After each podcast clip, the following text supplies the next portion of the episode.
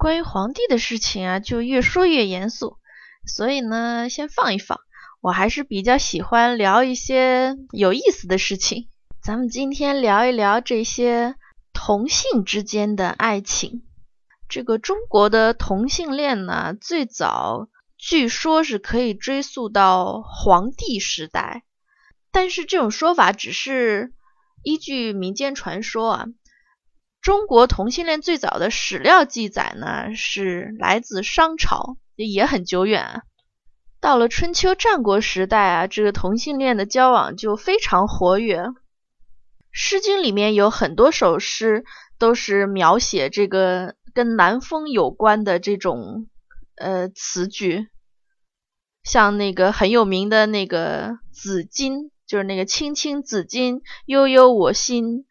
什么一日不见如三月兮？这首诗呢，写的就是一个男子在那个城楼上等他的朋友，哎，怎么等也不来，然后急得他来回溜达，然后这个心急如焚啊！一日不见如三月兮，你想这两两相悦到什么程度了？很多学者都认为这一章写的就是两个男子之间相互爱恋的诗。然后还有像《诗经》里边的那个。山有扶苏啊，什么角童啊、寒商啊，这种都是和南风有关的。同性恋这个词是后来才有的，嗯，是西方传进来的词，应该是。那在中国古代呢，我们通常会用像分桃啊、龙阳之好啊，或者是断袖啊这种来形容说好南风这件事情。分桃的故事啊，就是说。魏国有一个大夫叫米子瑕，他在卫灵公面前很得宠。那这个米子瑕呢，有一天就跟国君一起在桃园游玩，他就吃到了一个很甜的桃子，他就说：“哎呀，这个桃子太甜了。”就把这个剩下的桃子给了国君。然后当时国君就很高兴，觉得：“哎呀，他太爱我了！你看这个桃子这么好吃，他哪怕他自己已经吃过了，他也要拿来给我吃。”当然，这个故事结局不怎么好啊。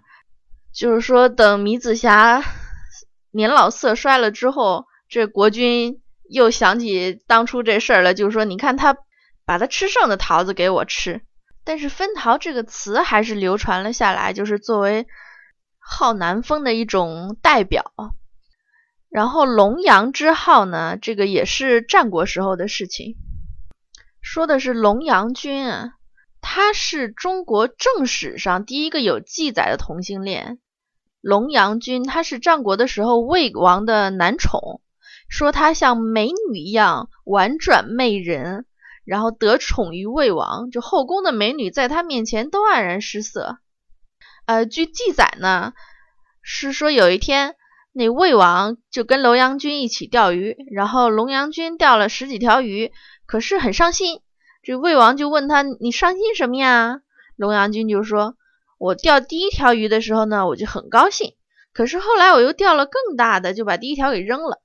那我现在受宠于你，可是这天下这么大，漂亮的人这么多，有一天我就可能会像那第一条鱼一样就被扔了。”然后魏王就说：“你有这种想法，你怎么不早跟我说呢？”于是就发布命令。如果有人在魏王面前提起另一个美貌的人啊，立刻满门抄斩。这统治者玩弄俊男的很多啊，不移情别恋的，像魏王这种用情专一的，真的是很少啊。到了汉朝的时候啊，帝王将相的同性恋的活动啊，屡见于史书。不知道是不是有某种这个生理基因的关系啊？汉朝的皇帝大都有这个双性恋的癖好，既贪女色又好男色。据《史记·汉书》记载呢，前汉的这些个皇帝几乎个个都有同性情人。这东汉皇帝中大概有八个人有双性恋的这种事情。像汉朝特别著名的那些什么汉文帝、汉武帝。卫青、霍去病什么的，这些人都有过同性恋经历。《史记》里边有一篇叫《宁性列传》第六十五，可以说就是一本同性恋风流账。这里边详尽的记载了从高祖刘邦一直到汉武帝刘彻这五代西汉皇帝的同性恋运势啊。司马迁怕后人误解这本账上面那个宁性的意思啊，开篇就写说：“立田不如逢年，善事不如遇合，故无虚言。非独女以色媚，而仕宦亦有之。昔以色幸者多矣。”就是说，男人像女人一样，这种以色侍奉皇上的叫佞幸。在汉朝宫闱里边，这种用色相佞幸的人还挺多的。由此可见呢，凡是宁姓列传里面出现的这些受宠爱的或者是贵姓男子，应该都是跟皇帝有暧昧关系的这些宠男。说实话，也也蛮佩服司马迁的啊！你看，难怪他被那个汉武帝给施了宫刑，这真敢写。挑几个有意思的男宠来说说啊。比如说汉文帝的男宠，其中有一个叫邓通的。这邓通呢，他没什么本事，他得宠呢是因为汉文帝的一个梦。据这个司马迁记载呢，有一天晚上啊，这汉文帝就做梦，梦见一个戴黄帽的小吏从后面推他上天，到达了一个长生不老的仙境。然后文帝就记得这个人呢，他的衣襟是系在后面的。梦醒了以后，就派人去找，结果找到了一个把衣襟系在后面的人，这个人就是邓通。然后邓通呢，又跟登通谐音，所以文帝就很高兴，然后渐渐的就对他加以宠幸。邓通也是尽职尽责啊，天天在文帝身边陪着，就哪怕休沐也是留在他身边。所以他后来是官至上大夫。有一次呢，文帝让一个相士给邓通相面。相士就说邓通将来会穷得饿死，于是文帝就赐给邓通蜀盐到铜山，准其自铸铜钱。你想想，他自己能造钱，那得那得多有钱呀！这其富有是可想而知。后来文帝生病，那个生那个疥疮流脓，邓通就用嘴帮他吸脓。那文帝就非常感动啊，然后跟问邓通说：“谁最爱朕呢？”邓通说：“当然是太子啦。”于是文帝就考验太子。当那个太子来请安的时候，文帝就让他也帮他吸脓。那太子有点面有难色，然后文帝就说：“邓通就这么干了，你看你都没有他爱我。”那当时太子就很惭愧，但是呢，他心里也暗暗的记恨邓通。等到文帝一死呢，太子继位之后，就立刻罢免了邓通，又抄了他的家，不许任何人接济他。最后，这个邓通果然是如相氏所言，饿死了。咱们说汉朝最有名的皇帝，应该就是汉武帝刘彻了。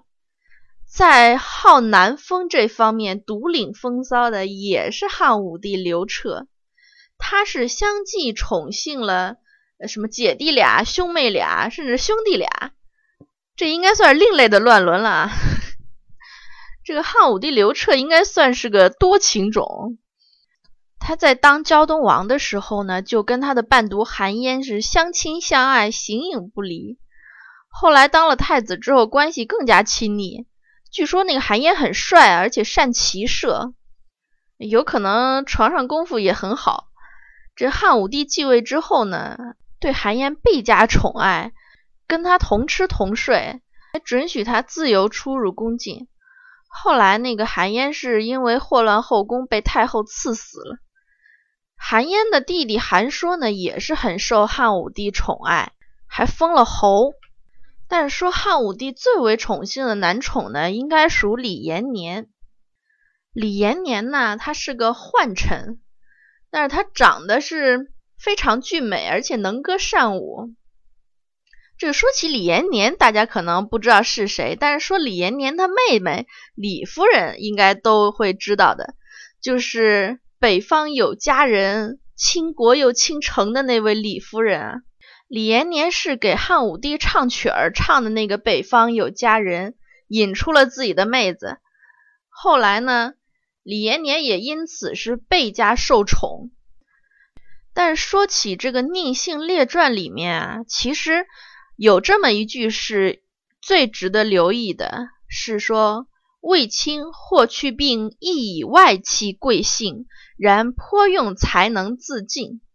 意思就是说，连卫青和霍去病也被刘彻贵姓了，但是呢，这两个人还是能凭借自身的天赋成就一番功名的。历史上呢，这个小帅哥卫青呢，他曾经做过侍中，就服侍在刘彻身边。在这个《史记·卫将军标记列传》里面，曾经暗示说，卫青是以和柔自媚于上，然天下未有称也。就这个“媚”字啊，这似乎是很意味深长的。然后《史记·集政列传》里面又暗示说。大将军卿侍中，上拒策而视之。丞相鸿雁见，上或时不惯，至如暗见，上不惯不见也。咱们先看这段话的后面两句，就是说，丞相公孙弘跟那个汉武帝一起吃饭的时候呢，汉武帝有的时候还不戴帽子，但是见吉案的时候，汉武帝就得先去把帽子戴上了，才去见他。可见这个。礼制的约束还是很大的。一般情况下，跟下臣见面商议政事的时候，还是得衣冠整齐，一丝不苟。那咱们再看前面那第一句：“大将军卿侍中，上拒侧而视之。”这个拒侧呢，有两种说法。一种呢，就是说是在上厕所，因为他那个字是厕所的那个厕。但另外一种说法呢，是说那个厕呢。是通侧面的侧，意思是说坐于床侧，就不管哪种，那都是一个非常随便的一个状态啊。呃，通常我们是倾向于侧坐的这种解释。你要知道，汉朝的时候呢，那个时候人正坐是说跪坐在席上或者是榻上，那据侧。就是说，刘彻是坐在榻边上，然后两腿岔开，就这是一种非常不礼貌的举动啊。那个孟子就因为妻子在家里面拒坐，差点要休妻。而且你要知道，这个 中国古代的人是不穿内裤的，这袍服之内一马平川啊，一览无余啊。他这样当众拒坐，这个是非常不雅的一种姿态。由此也看得出来。就是刘彻跟卫青之间的这个关系啊，是非常亲密随意的。呃，关于卫青是不是真的做过刘彻的男宠呢？这个在历史上大家也一直是很争议的一个地方。大致来说呢，这个司马迁在《史记》里面这多处明示暗示，这应该说他做过刘彻男宠，这个应该说是成立的。只不过可能是。呃，世人不愿意让这位战功赫赫的名将跟这个同性恋或者是男宠这种有所瓜葛，所以不愿意承认。最后说一下历史上有名的断袖之癖的典故，就是汉哀帝跟他的男宠董贤的故事。这个汉哀帝刘歆呢，对董贤啊，可谓是一往情深，无微不至。刘歆跟董贤是卧则同床，食则同席，出则同车，形影不离呀。他还替董贤修豪宅，然后一赏钱就是上亿。董贤二十二岁的时候就掌握了国家军政大权，俨然就是当时汉朝的二当家的。刘歆甚至还想把皇位传给董贤，后来因为群臣反对才作罢。有一天呢，他们俩正睡着觉呢。刘歆有事儿要起来处理，结果发现这个袖子在董贤身子底下压着呢。那他想要把袖子抽出来，又担心把董贤给弄醒了，于是干脆就拿刀把这袖子给割断了。您看这多贴心呀！于是后来呢，就有了“断袖”这个词。然后“断袖之癖”呢，也是形容这个同性恋的一个雅号。汉朝之后呢，南风是时兴时衰，而且在中国古代这个漫长的历史长河中，这个中国的男性在履行完成家立业，然后呃传宗接代的这些责任之后，这周围的人们啊，对他们这种同性的恋情，往往是宽而待之的。因为这个同性恋的关系呢，通常是以享乐和猎色为特点的，这个不对维系这种封建社会的家庭伦理构成任何威胁。